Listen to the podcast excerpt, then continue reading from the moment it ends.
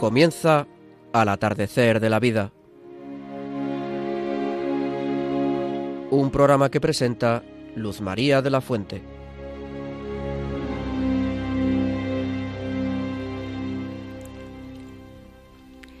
Queridos amigos y amigas mayores, buenas tardes, soy Luz María de la Fuente. Después de sufrir un complicado accidente, una caída tonta como suele decirse, mientras paseaba con mi hija y con mi nieto pequeño por un apacible camino en el que tropecé, hoy puedo dar gracias a Dios por estar nuevamente con vosotros. En este tercer domingo de Adviento nos unimos especialmente a nuestra Madre la Iglesia, tratando de vivir con ella los sentimientos propios de la espera de nuestro Señor Jesucristo. Me acompañan hoy María Antonia Colado y Luis Plaza Vicente.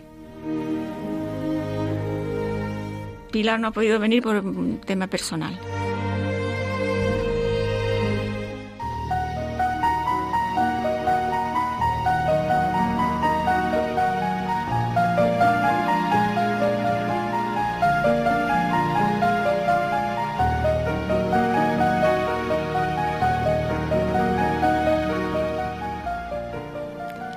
Os decimos a continuación el contenido de nuestro programa de hoy. En la primera sección escucharemos un comentario inesperado. En la segunda sección, eh, una bonita poesía. Y luego Guillermo Padilla, seminarista, nos hará una reflexión muy bonita. Tercera sección, don Antonio López González nos ofrecerá un valioso testimonio. En la cuarta sección, Hablando se entiende la gente, a cargo de María Antonia Colado y Luis Plaza Vicente. Como despedida, un comentario interesante sobre la ancianidad en la voz de Felipe de la Fuente y nos despedimos con unas frases del Papa Francisco.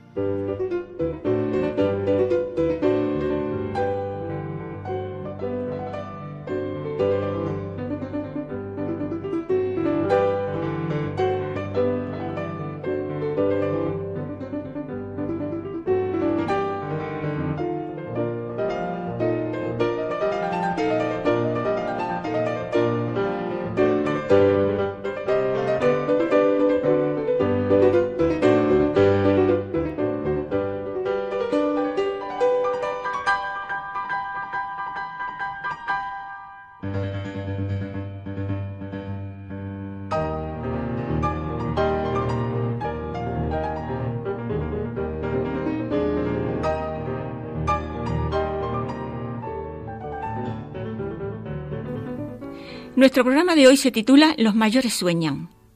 Soñar es vivir, recordar, amar, esperar. Y nos recuerda algo muy importante que los mayores solemos olvidar. La necesidad de tener ilusión. Una ilusión madura por el paso del tiempo que a pesar de los años no pierde la juventud interior. Una juventud que comprende, anima, disfruta, porque tiene algo de esa sabiduría que Dios regala a los sencillos, a los humildes de corazón, que aceptan la vida tal como es. La Virgen nos ayuda en esta tarea y San Juan de la Cruz, cuya fiesta celebramos hoy, nos recuerda la importancia del compromiso adquirido. Al atardecer de la vida te examinarán del amor.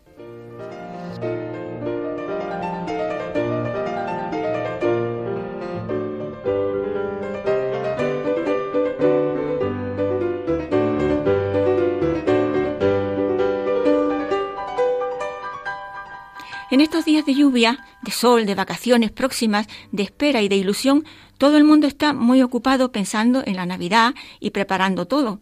Por ese motivo, la persona a la que queríamos entrevistar no ha podido venir. Y desde aquí le enviamos un abrazo muy fuerte y nuestra primera felicitación navideña. Muchísimas felicidades, Lola. Y un abrazo.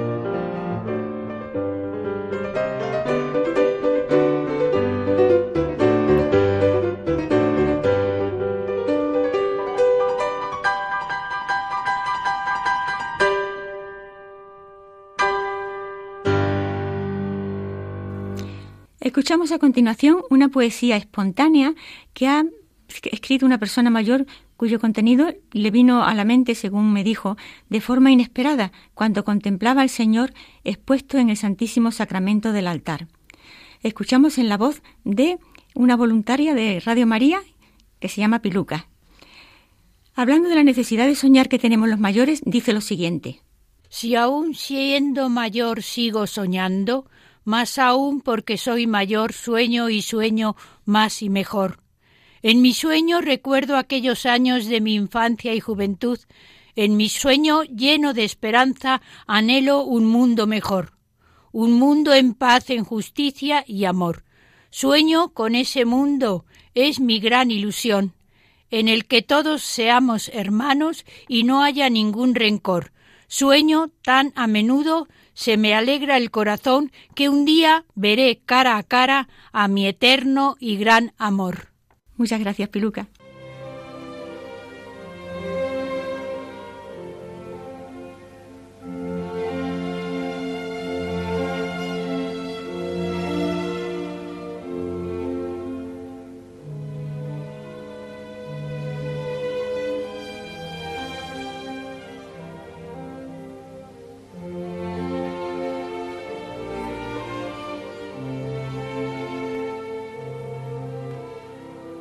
Y ahora escucharemos a Guillermo Padilla, seminarista del Seminario Conciliar San Pelagio de Córdoba. Buenas tardes, Guillermo. Buenas tardes, queridos amigos de Radio María, querida Luz María. Un gusto tenerte de vuelta en el programa y también queridos colaboradores del programa. Los mayores sueñan, se titula en esta ocasión esta edición del atardecer de la vida, en este día que además celebramos al gran San Juan de la Cruz, que de hecho da título a este programa, pues es el quien nos dice en sus escritos que al atardecer de la vida nos examinarán en el amor. Bien, quisiera que comenzáramos esta breve reflexión haciéndonos una pregunta. ¿Los mayores soñáis? El Papa Francisco ha repetido en varias ocasiones la necesidad de soñar. En el viaje apostólico a Macedonia decía que uno de los principales problemas en la actualidad es que se ha perdido la capacidad de soñar y en numerosas ocasiones anima a soñar en grande. Pero ¿y tú, querido amigo, con qué sueñas? ¿Hacia dónde vuela tu imaginación? ¿Dónde tienes puestos tus mayores deseos? ¿Crees realmente que aquello en lo que sueñas es realizable o, o por el contrario no? Bien, es probable que sueñes con la paz, pero no me refiero solo a la paz del mundo, que por supuesto también, sino a la paz interior.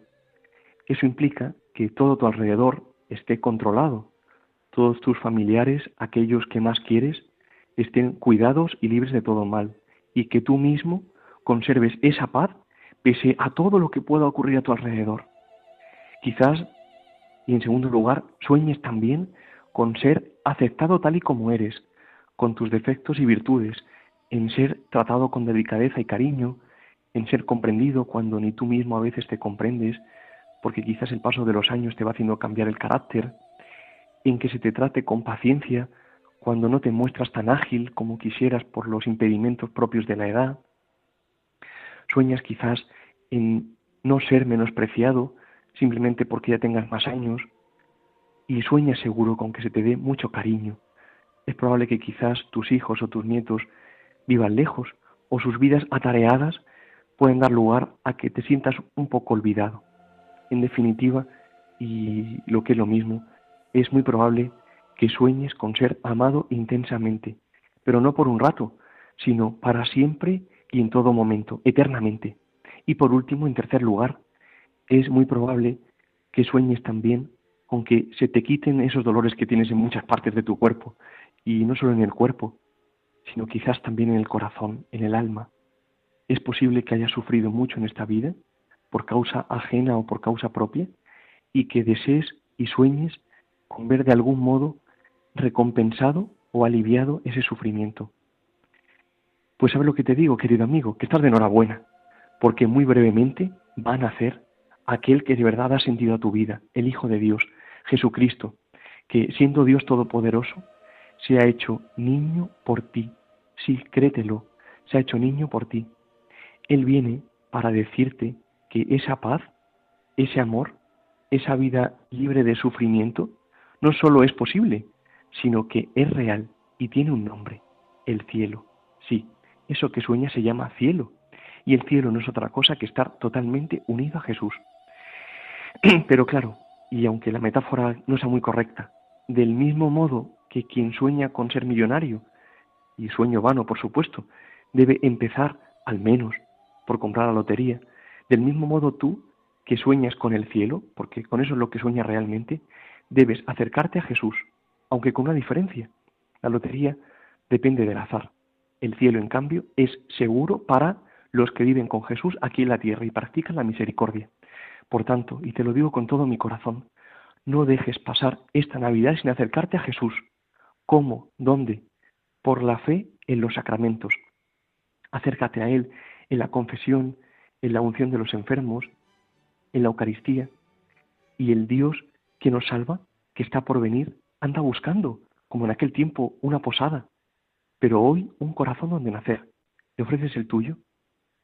Bueno, pues pídele a María, o pidámosle a María, mejor dicho, que prepare nuestro corazón y que nazca en nosotros, que nos llene de su amor y que empecemos a vivir nuestro sueño, el cielo en la tierra. Muchas gracias y unidos en oración.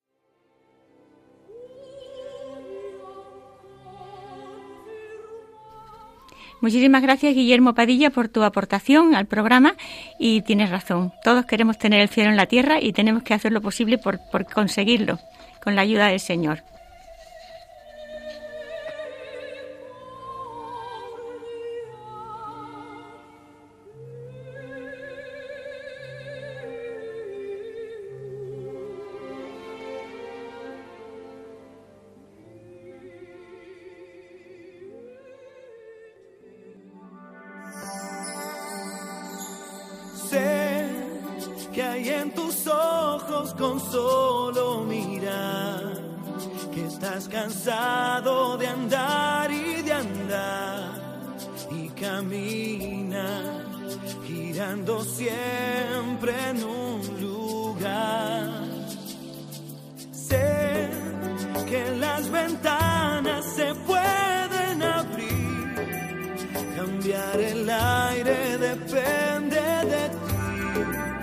te ayudará. Vale la pena una vez más saber que se puede, querer que se pueda, quitarse los miedos, sacarlos afuera, pintarse la cara, color esperanza, tentar al futuro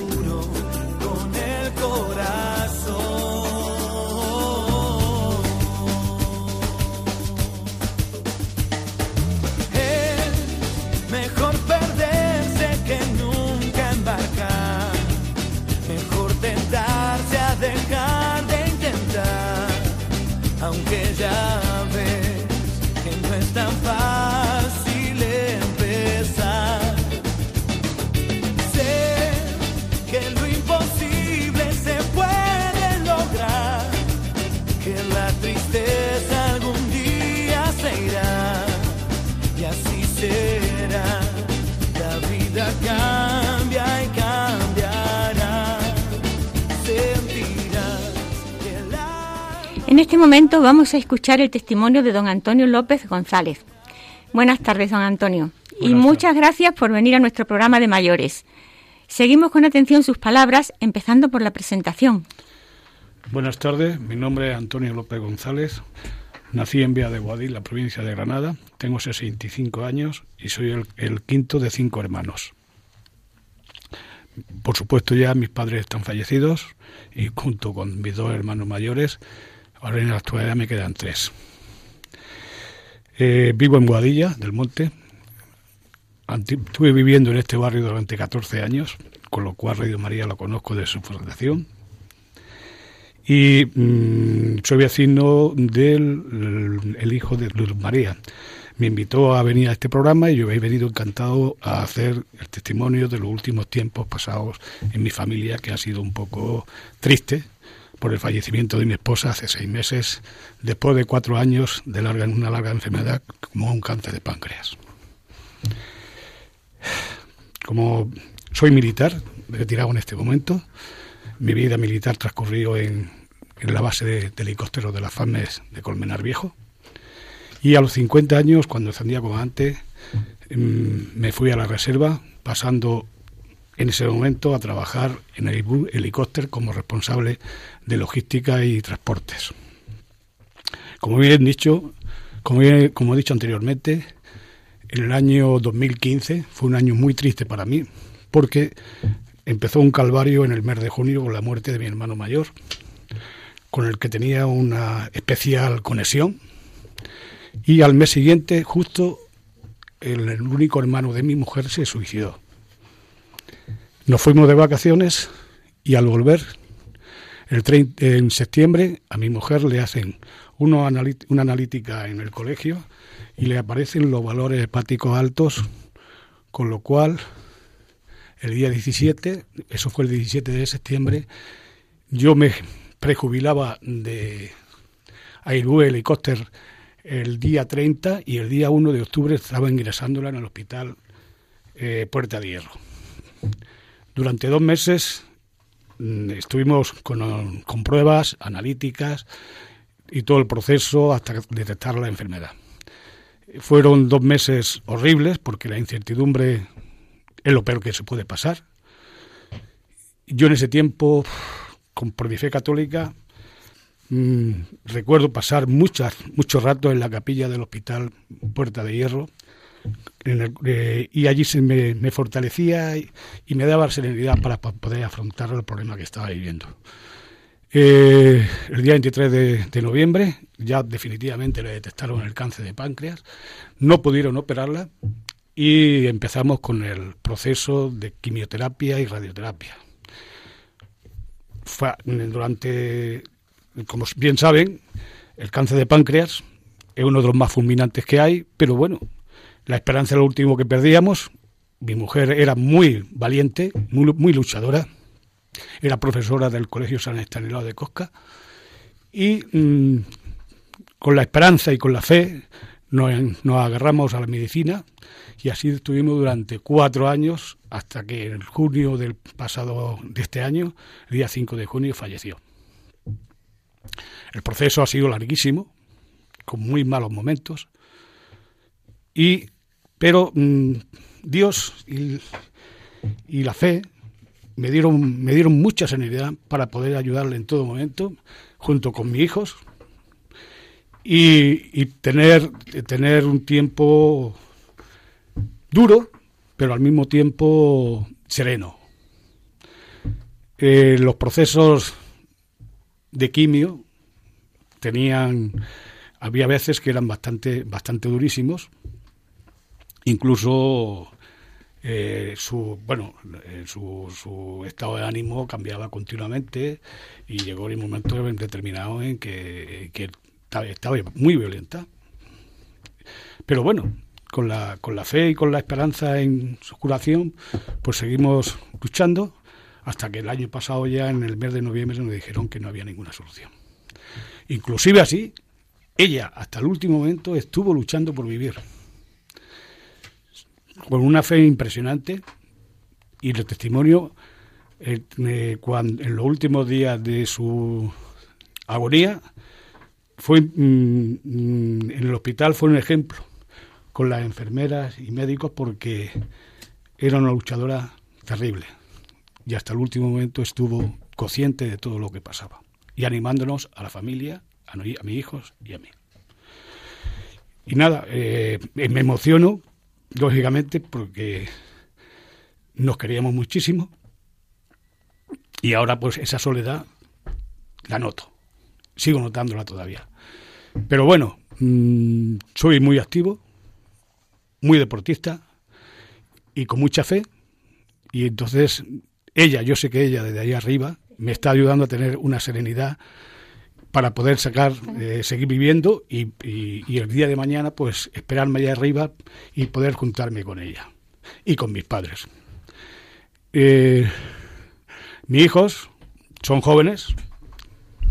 Mi hijo es arquitecto, trabaja en Londres, no está conmigo. Mi hija vive aquí en Madrid, es abogado, ha estado viviendo hasta hace poco conmigo. Y, pero a pesar de la distancia, el apoyo es impresionante. Perdón un momento porque me, sigo emocionando. Sí, sí, yo siento hacerte... Sí, me sigo emocionando, pero... nos hemos emocionado todos. quiero, quiero dejar constancia de este testimonio que con fe, con esperanza, con lucha, todo se consigue. Y sobre todo, cuando se pasa por estos momentos, la serenidad para poder contar esta, esta pequeña historia que me ha pasado en mi vida, que es muy dura que es muy dura y muy impresionante. Pero mm, ejemplar. Quiero transmitir a los creyentes que sigan, que piensen en Dios, que sigan creyendo, que es nuestra esperanza.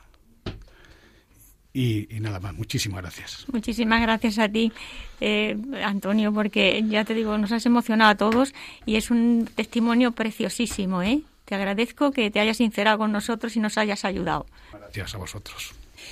Yo te quiero dar las gracias y decirte que yo hace 11 años que murió mi marido y he pasado, lo, tuyo fue un, digamos, una muerte anunciada y lo de Eduardo pues fue una muerte en un accidente repentina. repentina.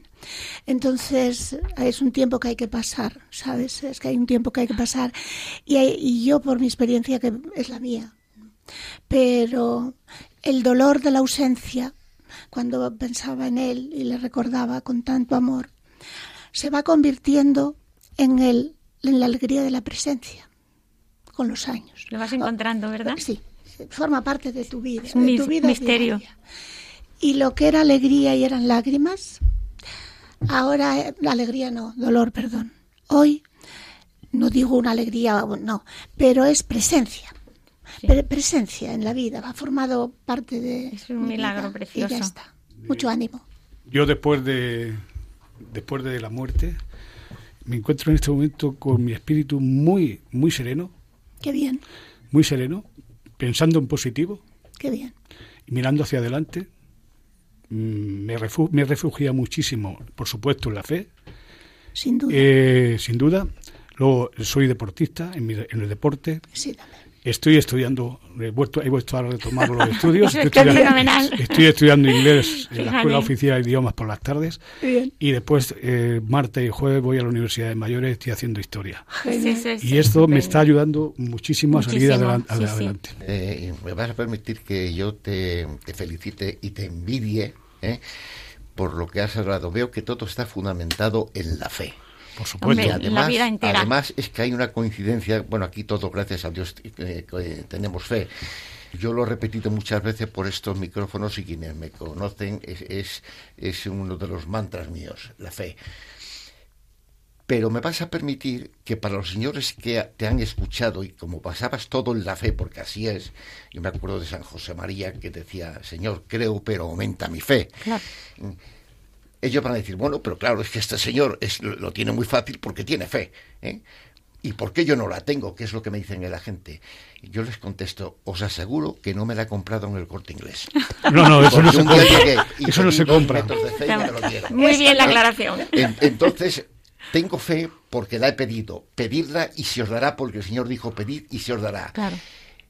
Amigos, hermanos que nos escucháis, ya no soy yo este pobre charlatán que os dice eso, sino Antonio os nos ha contado una experiencia dolorosa pero maravillosa, de la cual ha salido sonriente como está ahora, sonriendo con su boca y con sus ojos, porque tenía fe y porque tiene esperanza basado en la fe, ¿verdad? Por supuesto. Pues eso es Por supuesto. Y después también, Antonio, un poco de tisana de hoja de calendario. Que es estupendo. ¿Qué es eso? Tisana de hojas de calendario, quiere decir el tiempo. El tiempo, el tiempo hace milagros. Exacto.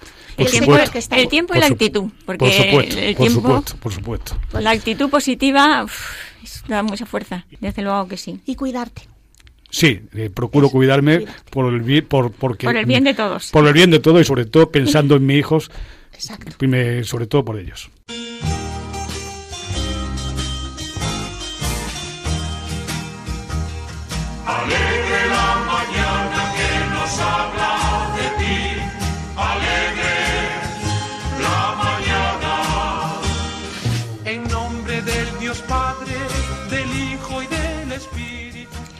Hoy, queridos amigos y amigas mayores, en esta tercera sección quisiera profundizar un poco en esto que llamamos hablar y que es parte del ser persona, capaz de comunicarse con los demás.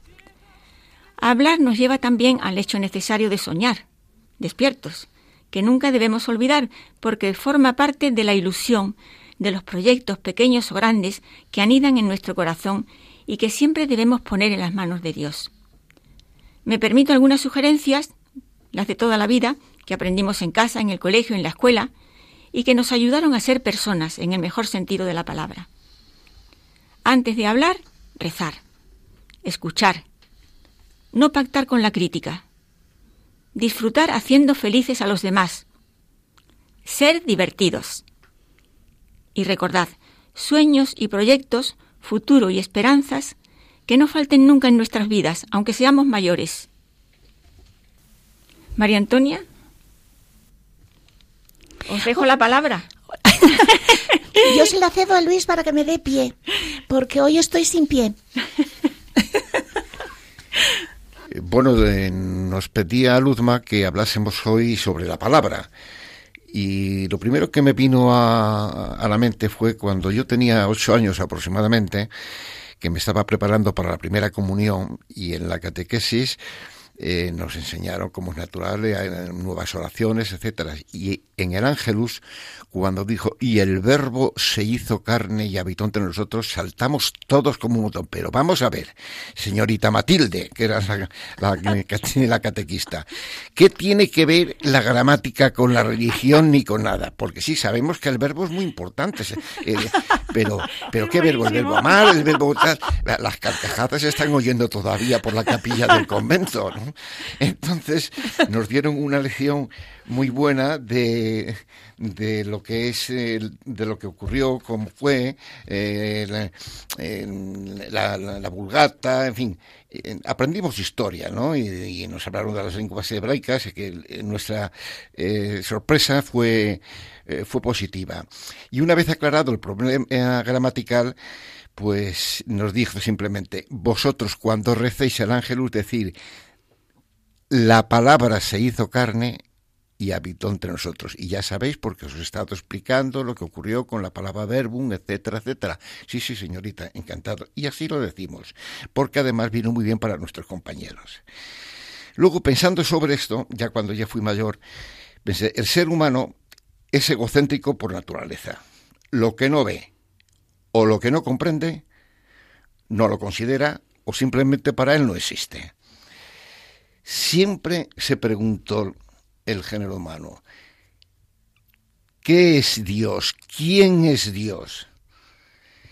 Y el catecismo del padre Ascete, a los que somos de nuestra edad, nos decía, eh, es un espíritu puro, principio y fin de todas las cosas. Textualmente decía esto. Hay otra definición más concreta y más explícita al tiempo que a mí me gusta mucho, que Dios es amor. Dios es el amor, de donde salen todos los amores honestos. No es comparable con nada. Por eso, cuando Moisés le preguntó, Señor, si, me preguntan quién eres, ¿qué les digo? Él respondió, soy el que soy. A mí me costó entender esa frase, me parecía un poco despótica, un poco, ¿a ti qué interesa? ¿Por qué tengo yo que darte explicaciones? Pero a medida de que fui madurando y, me hice hombre, lo comprendí. No, soy el que soy porque es que no puedo decir soy un monumento pero mejor, soy una nube pero más grande, no me comparo con nada. Yo soy el principio y el fin, antes de mí nada, igual a mí nada y después de mí nada. Entonces, qué bien nos vino que Dios nos diese la palabra, porque diréis, ¿y esto a qué viene con la palabra? Porque sin la palabra no hubiésemos podido tener esta mm, eh, explicación tan exacta, tan completa. No hay nadie que la, mujer, que la mejore de quién es Dios. Soy el que soy. Sin palabra mm, no podemos gozar de ese bálsamo maravilloso que es la penitencia, porque es el mismo Dios el que a través del sacerdote nos perdona nuestros pecados.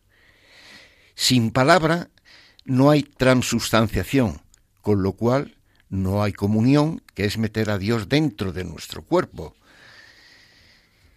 Y bajándonos de un parámetro no tan elevado, pero no menos emotivo, ¿quién nos recuerda el primer sí que le dio el novio o la novia? ¿Quién nos recuerda el sí delante del altar en el matrimonio? ¿Quién nos recuerda la primera vez que tu hijo o tu hija te dijo papá, mamá? La palabra, por la palabra se produjo el fiat, que es donde comenzó la buena nueva, donde empezó todo. Sin el fiat no hubiese ocurrido nuestra salvación. Con el fiat se inició la salvación y, lo que es muy importante, nos hermanó con Cristo, porque fueron con las palabras de Cristo de Hijo, ahí tienes a tu madre y madre, ahí tienes a tu hijo en el Calvario, cuando nos hermanó a la categoría de él mismo, de hijos de María, hijos de Dios, hermanos del mismo Dios. Y bajándonos ya de tanto filosofía, teología, etcétera, vamos a palabras más sencillas.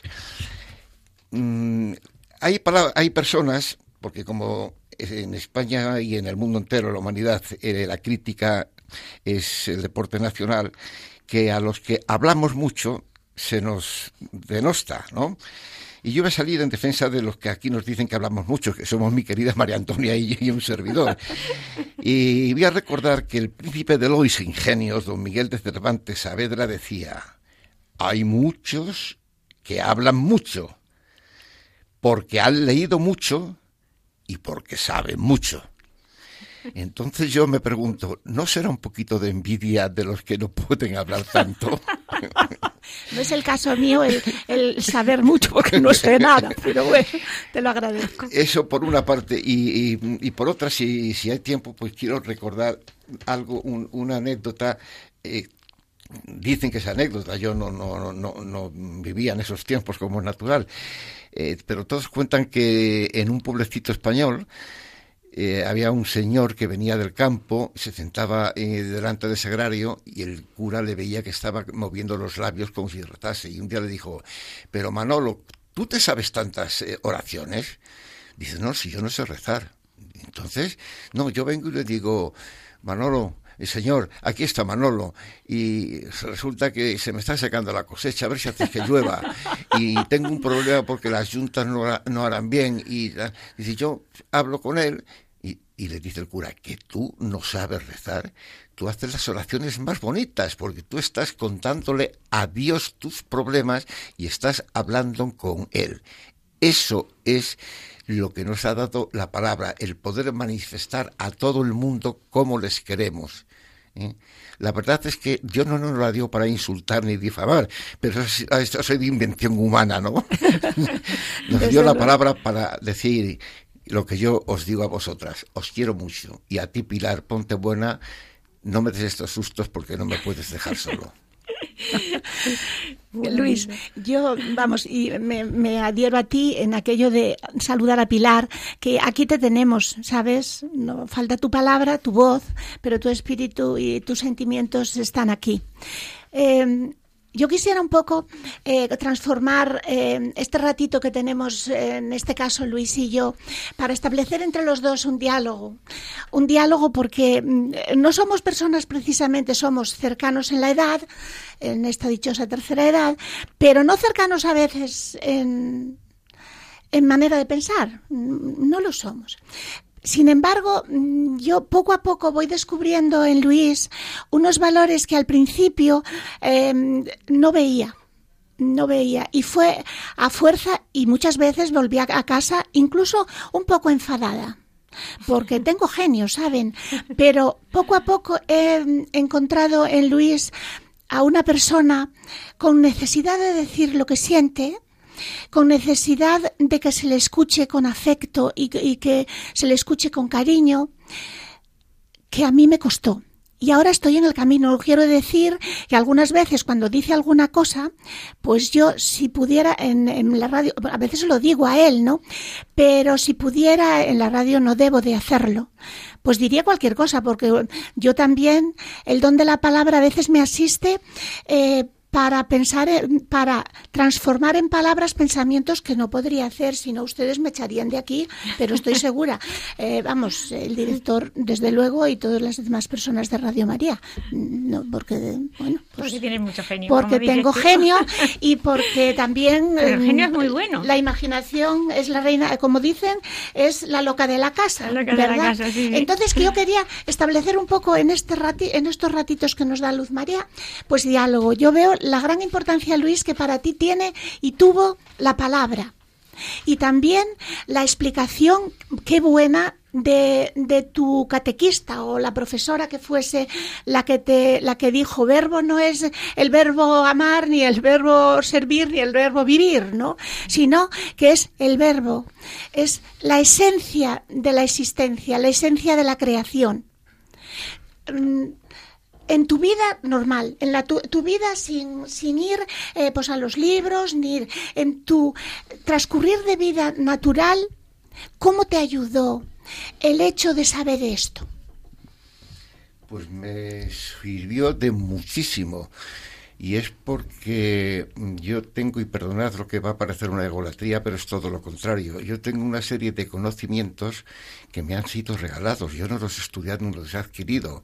Y es porque vi la importancia de la palabra y siempre desde muy niño escuché más que hablé. Es más, yo era un niño tímido, no hablaba mucho pero siempre me, junté con eh, personas mayores, pero cuando hablo de personas mayores no hablo de chicos con, de 20 años cuando yo tenía 12, no, hablo de señores casados, padres de mis amigos, y yo los escuchaba, escuchaba, porque alguien me había dicho que se aprende mucho más escuchando que hablando.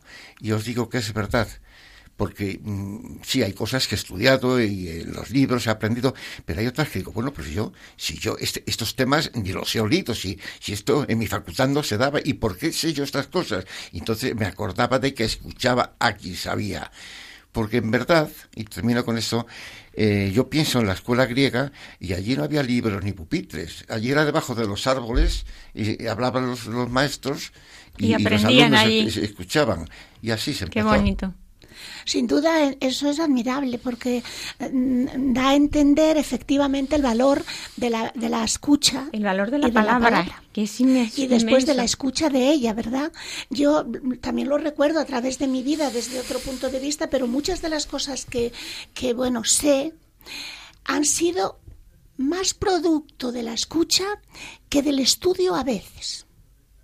Sí, hay una cosa del que, estudio, es, que es como milagrosa, que, te, va, entrando por la cabeza y tú dices, pero si yo esto no lo estoy, es un regalo, pero es porque, porque estás a la escucha. Exacto. Si no, no puedes. Estás atento. Y, hay una cosa que os habréis dado cuenta, que a veces estás leyendo pues a, a un maestro y lees y tú dices, bueno, sí, pero yo, y, y cómo si, si no, no, le tengo aquí o se ha muerto, y, y, la suerte de cuando tienes el maestro vivo que te está hablando, ¿eh? con el verbo, no, no con escritos, le puedes decir, bueno, sí, maestro, pero esto no sería mejor así, o no habrá querido usted decir esto, y muchas veces, muchas, el maestro, como me ha pasado, me ha dicho, oye, pues tienes razón, es una manera distinta de ver las cosas como yo las veo, lo, con lo cual quiere decirse que me tengo que bajar un poquito para que me entienda la gente. O sea, eres mm, coactor y coproductor. ¿eh? Eh, desde luego, y también yo, y con esto posiblemente terminemos porque será la hora de que nos callemos, Luis y yo, eh, que por en el gran valor de la palabra en el mundo de hoy, donde hay una superproducción de palabra y de opinión. Y el darnos cuenta también que lo que no se resuelve con la palabra no se resuelve. Cuando vamos creciendo, creemos cuando somos jóvenes, ¿verdad? Que porque yo digo esto, no sé qué es, las cosas se van a transformar. Aquello que no se arregla con la palabra y con el diálogo, y estamos hartos de oírlo en política, ta, ta, ta, ta, en el mundo que nos rodea, lo que no se arregla con palabras, no se arregla con armas, no se arregla con dictaduras o silencios, no, no se arregla, porque se repite que es lo triste de lo que hoy estamos viviendo, quizá, bueno, pues en nuestro entorno, que aquello que, que no se arregló, no se arregló.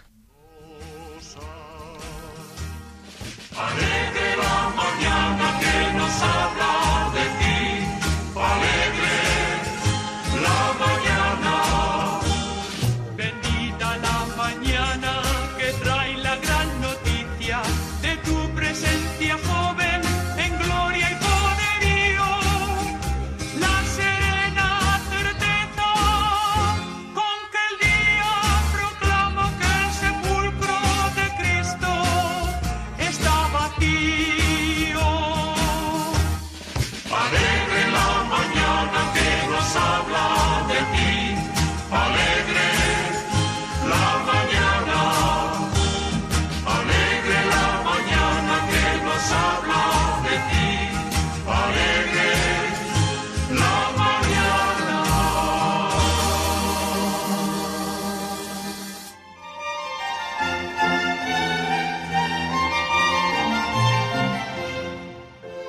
Están escuchando Al atardecer de la vida, un programa orientado y dedicado a nuestros mayores.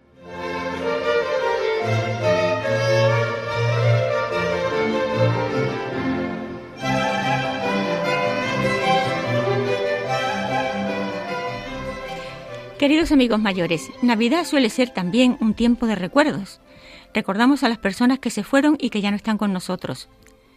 Hoy escucharemos una hermosa reflexión sobre el cielo y la felicidad de los seres queridos que ya se fueron y que nos siguen queriendo y celebran con inmensa alegría el nacimiento de nuestro Señor Jesucristo. Felipe de la Fuente nos recuerda esta bellísima realidad tan consoladora como emocionante.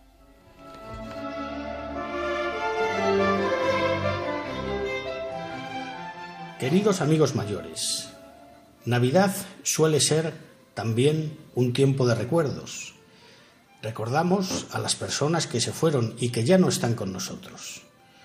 Hoy escucharemos una hermosa reflexión sobre el cielo y la felicidad de los seres queridos que ya se fueron y que nos siguen queriendo y celebran con inmensa alegría el nacimiento de nuestro Señor Jesucristo. Encontraremos todos nuestros amores. Alegraos, justos y gozad con el Señor. Al reflexionar sobre los textos que nos brinda el Apocalipsis de San Juan, podemos sentirnos quizá abrumados por esa grandiosidad. Y, conscientes de que somos pequeños y necesitados de un cariño a la medida, de un amor íntimo y personal, la descripción de un cielo de grandes dimensiones y de multitudes incontables de hombres, mujeres y ángeles, podemos sentir en algún momento el temor de que allí estaremos perdidos, anónimos en el centro de la muchedumbre celestial. Sin embargo, para Dios no somos una masa ni colectivo sin nombre. En los salmos encontramos la seguridad de que no es así. Tú conoces mi sentarme y mi levantarme, y de lejos te das cuenta de mis pensamientos. Observas mi andar y mi acostarme, contemplas todos mis caminos. Si robando las plumas de la aurora quisiera habitar en el extremo del mar, también allí cogería tu mano y tu diestra me sostendría. Nuestro Dios, que ha acompañado nuestros pasos durante la vida entera, no será jamás un Dios lejano. Él no ama a la humanidad en bloque, sino a cada uno de los millones de seres humanos con amor único, personal, nuevo para cada uno. Ese temor es fruto de la imaginación. La vida celestial carece de limitaciones y de impedimentos para un gozo perfecto. En la Nueva Jerusalén reinará la alegría. La compañía de los amigos es necesaria como complemento de la bienaventuranza, escribió el santo. Aunque Dios llenará las aspiraciones de nuestro corazón, la presencia de todos aquellos a quienes hemos querido y nos quieren será parte de esa felicidad completa. No lo olvidéis nunca, después de la muerte os recibirá el amor. Y en el amor de Dios encontraréis, además, todos los amores limpios que habéis tenido en la tierra. Cuando estemos allí y veamos llegar a los demás que ascenderán después, cada encuentro será una fiesta, aumentará el gozo que ya teníamos. La muerte de nuestros padres entristeció nuestro corazón cuando vivíamos aún en la tierra. Entonces el encuentro con ellos será una alegría inmensa y podremos expresarles la gratitud por tantos cuidados y desvelos que tuvieron. También será una alegría muy grande el abrazo con hijos, hermanos, amigos. Quien vio morir a su hijo pequeño lo encontrará en el cielo, y en ese abrazo volcará toda ternura que guardaba en el corazón. De qué modo maravilloso queremos en el cielo a quienes hemos querido ya en la tierra. La vida gloriosa es la felicidad perfecta y nada la puede enturbiar. Nuestro corazón, que desea siempre un afecto entrañable, no será defraudado.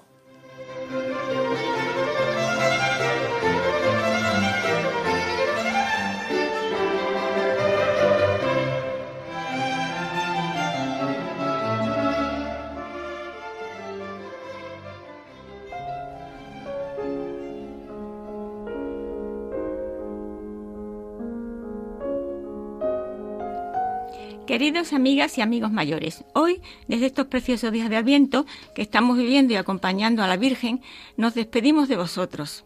Hasta el año que viene, si Dios quiere.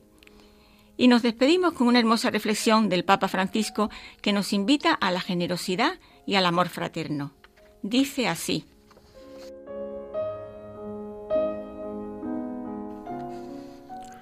Los ángeles de Navidad eres tú cuando cantas al mundo un mensaje de paz, de justicia, de amor. La estrella de Navidad eres tú, cuando conduces a alguien al encuentro con el Señor. Eres también los Reyes Magos, cuando das lo mejor que tienes, sin importar a quién. La música de Navidad eres tú, cuando conquistas la armonía dentro de ti. El regalo de Navidad eres tú, cuando eres de verdad amigo y hermano de todo ser humano. La cena de Navidad eres tú, cuando sacias de pan y de esperanza al pobre que está a tu lado. Tú eres, sí, la noche de Navidad, cuando, humilde y consciente, recibes en el silencio de la noche al Salvador del mundo, sin ruidos ni grandes celebraciones. Tú eres sonrisa de confianza y de ternura, en la paz interior de una Navidad perenne que establece el reino dentro de ti.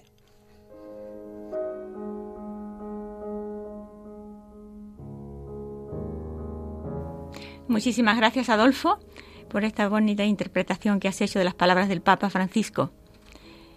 Ahora voy a dar las gracias a todas estas personas que, nos han ayudado y que, bueno, que sean de maravilla.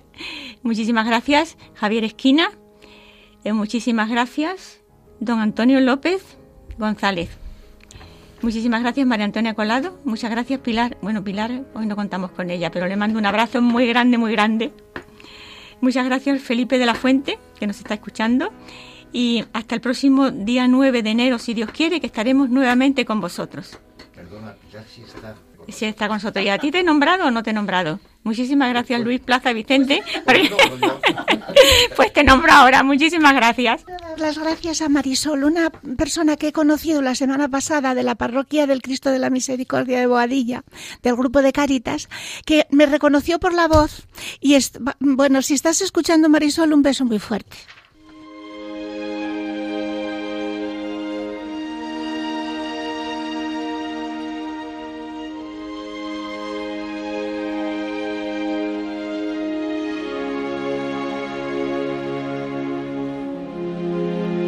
Han escuchado Al atardecer de la vida, un programa presentado por Luz María de la Fuente.